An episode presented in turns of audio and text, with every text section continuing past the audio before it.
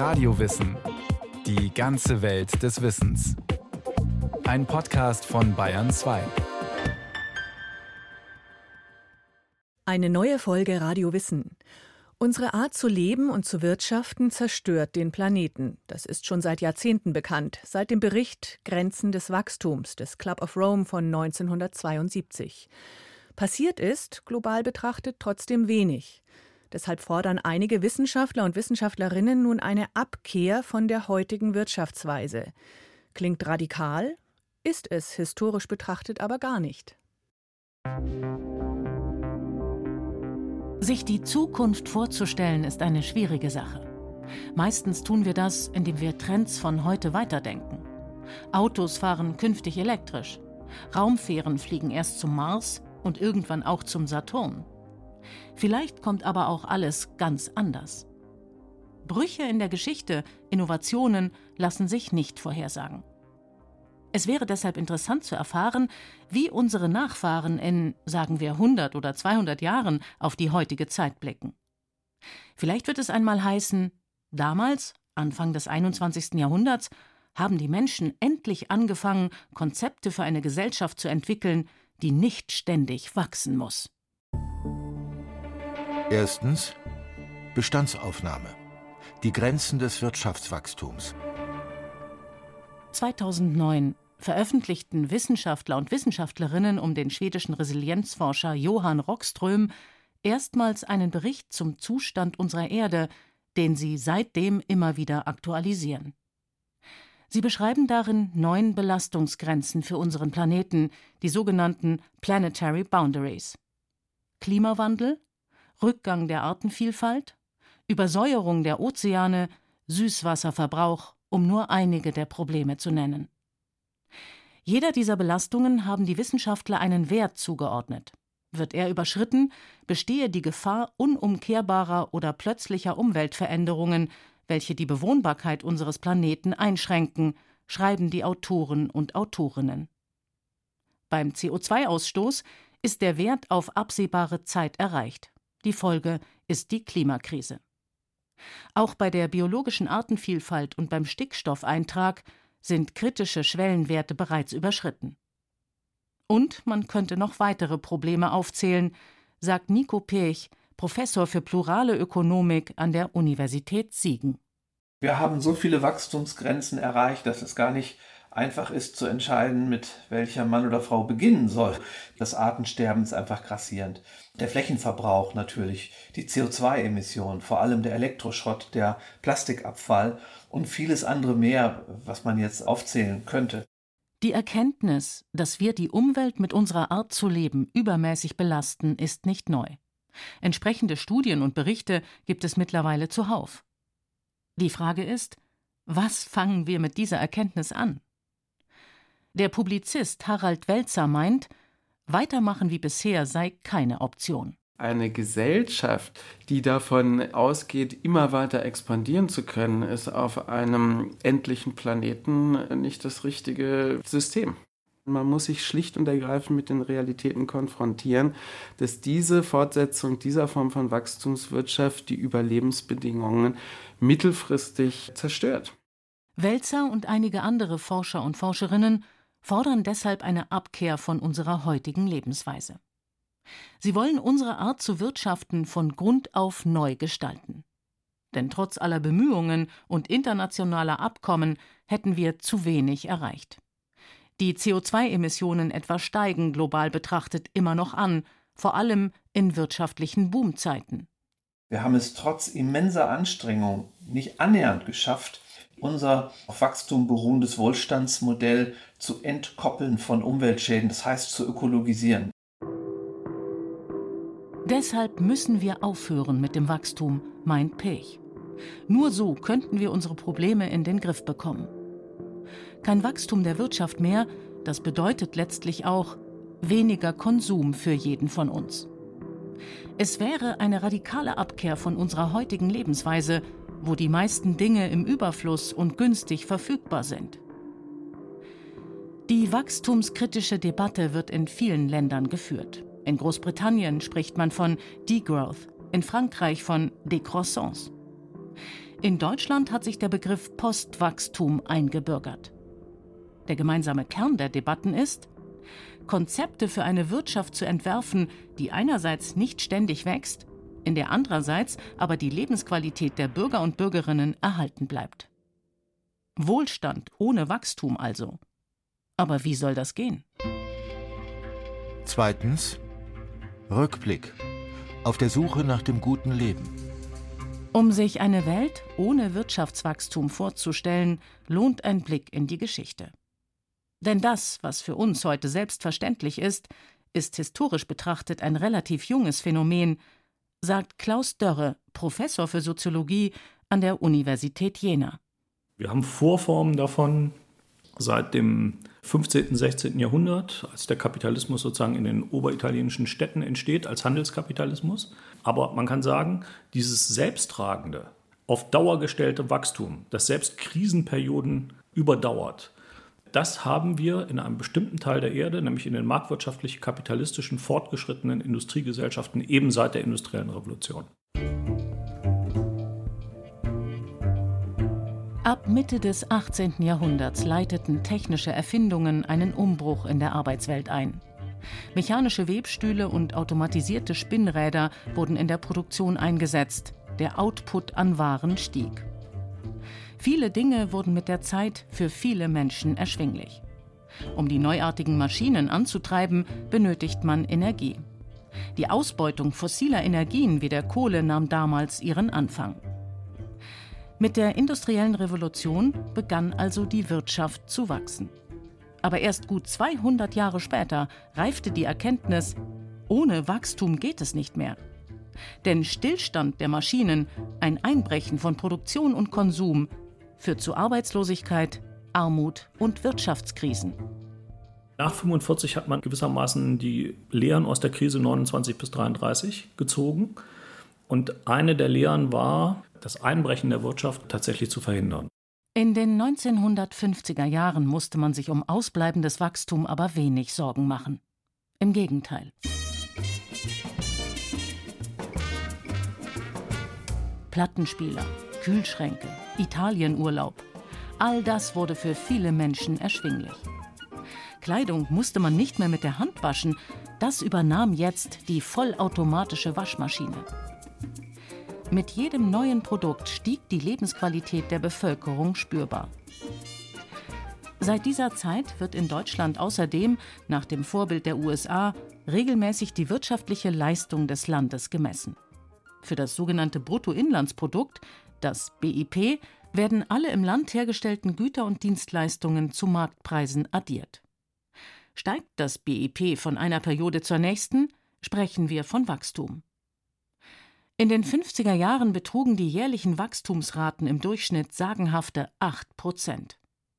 Dass das nicht ewig so weitergehen konnte, wusste auch der damalige Wirtschaftsminister Ludwig Erhard, der als Vater des Wirtschaftswunders gilt. In seinem Buch Wohlstand für alle schreibt er 1957 Wir werden sogar mit Sicherheit dahin gelangen, dass zu Recht die Frage gestellt wird, ob es noch immer nützlich und richtig ist, mehr Güter, mehr materiellen Wohlstand zu erzeugen, oder ob es nicht sinnvoller ist, unter Verzichtsleistung auf diesen Fortschritt mehr Freizeit, mehr Besinnung, mehr Muße und mehr Erholung zu gewinnen.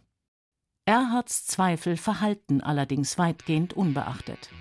Die Wachstumsparty ging weiter. Mitte der 60er beschäftigten sich dann sogar die Rolling Stones mit der unbändigen Lust am Konsum und dem Gefühl, nie genug kriegen zu können.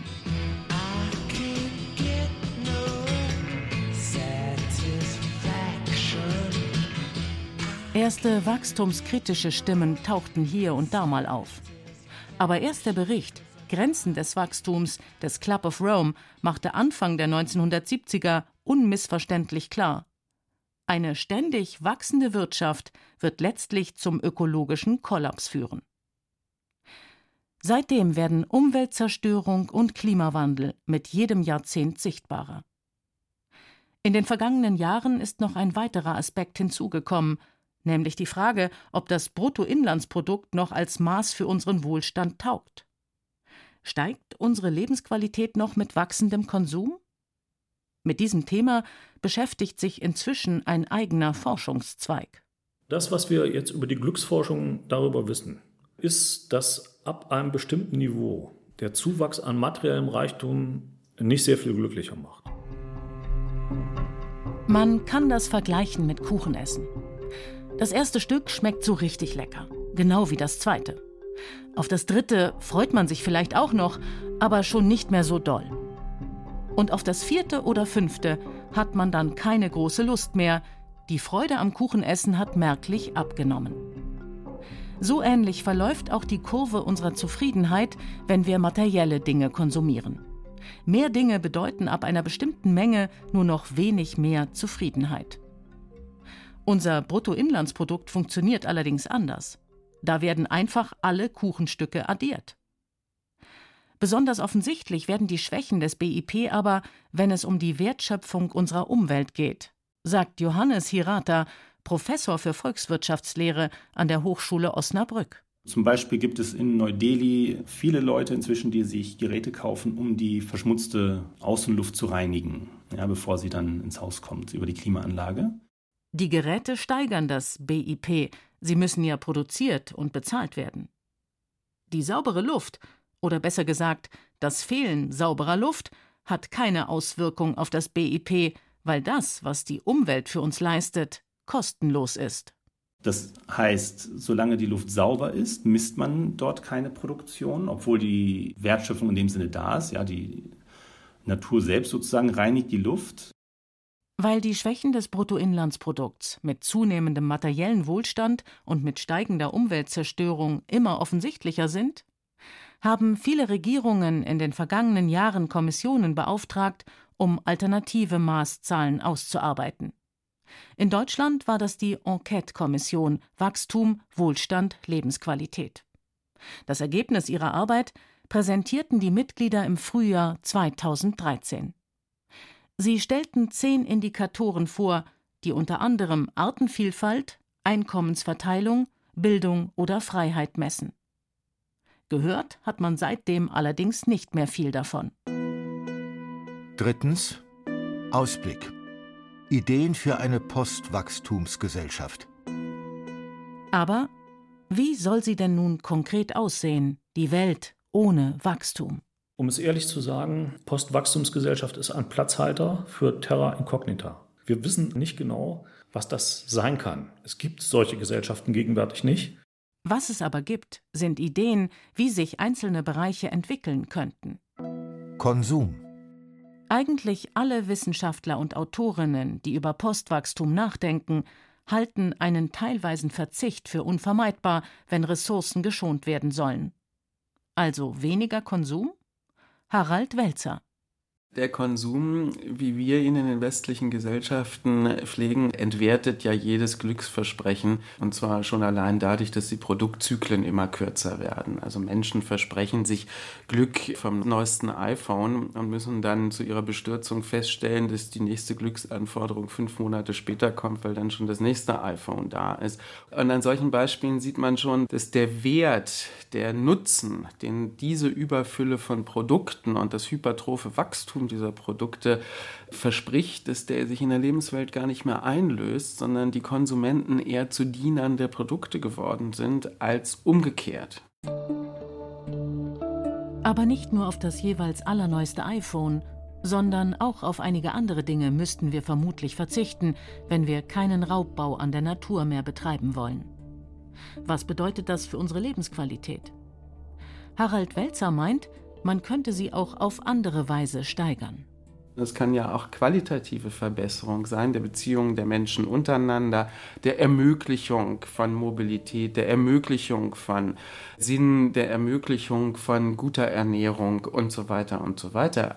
Der Sozialpsychologe kann sich zudem vorstellen, dass weniger ressourcenintensive Formen des Konsums weiter an Bedeutung gewinnen.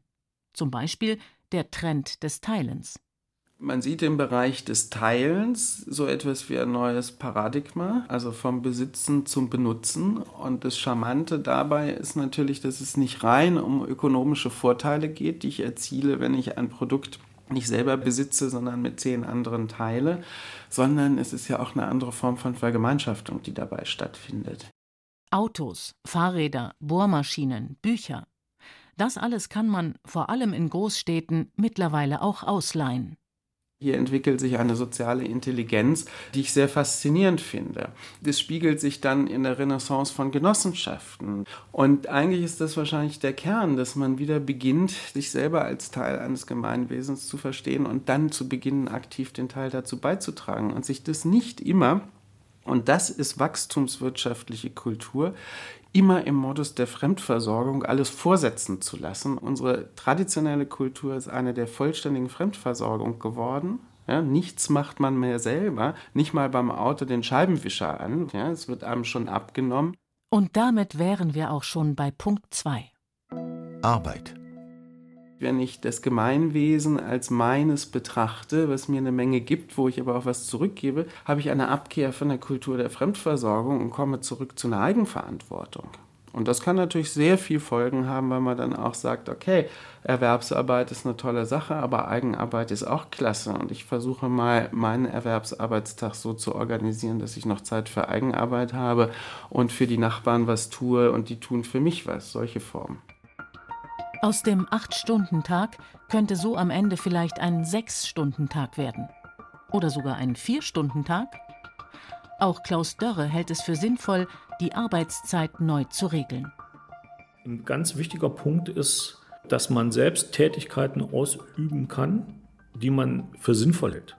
Nun wird das nicht in jeder Erwerbsarbeit möglich sein. Ich glaube, dass der richtige Ansatz ist, in den reichen Ländern eine Verkürzung der Arbeitszeit, was bedeuten würde für die meisten Frauen etwas längere Arbeitszeiten, für sehr viele Männer aber deutlich kürzere Arbeitszeiten. Plus, das wäre jetzt aber der Zusatz, den ich machen würde, Zeitgewinn für Arbeit an der Demokratie.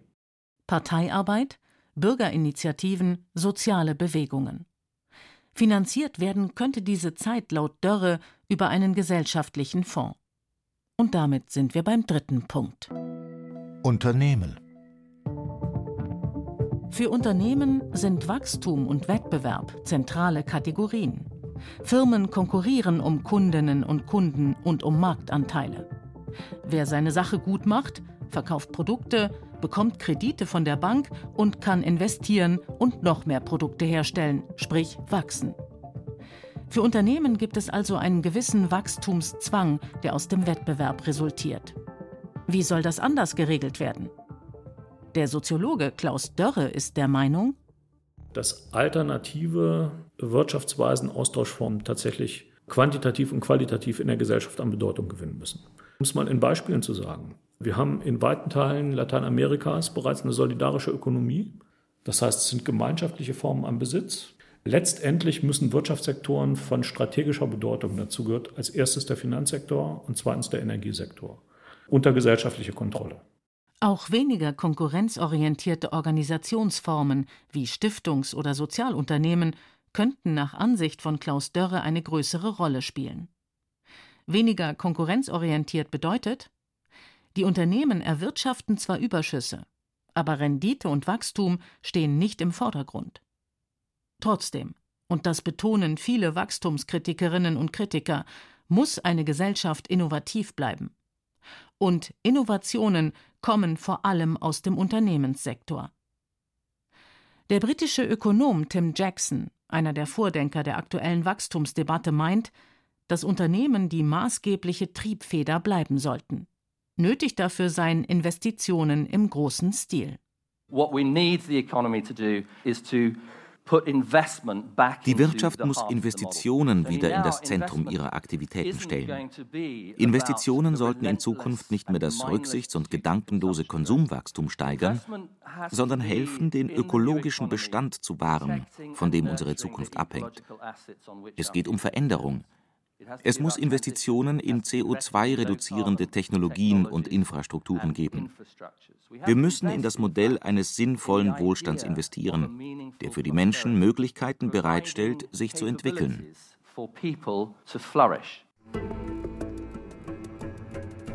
Konsum, Arbeit, Unternehmen. Vorschläge für drei Bereiche einer Postwachstumsgesellschaft. Es gibt viele weitere Ideen, die, je nach Autor oder Autorin, sehr verschieden ausfallen. Die Unterschiede beginnen eigentlich schon bei der Frage, ob es ausreicht, weniger zu wachsen oder ob die Wirtschaft als Ganzes nicht vielleicht sogar schrumpfen müsste. Der Soziologe Klaus Dörre meint, ich würde sagen, der kleinste gemeinsame Nenner jetzt zwischen denjenigen, die überhaupt mit diesem Begriff operieren, ist, dass das Wachstum um seiner Selbstwillen aufhören muss.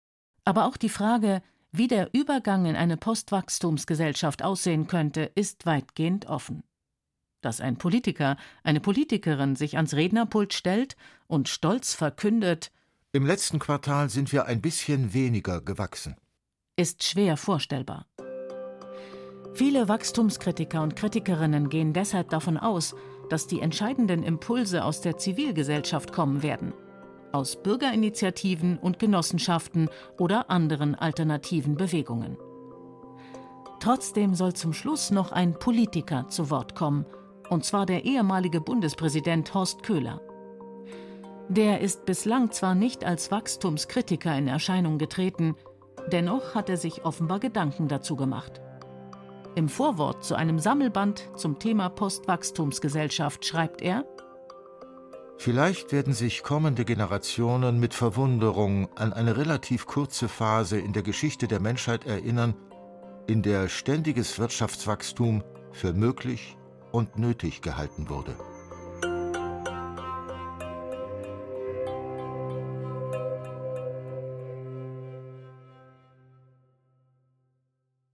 Wohlstand oder Wachstum? Maike Broska hat die Gedankenmodelle dazu näher betrachtet.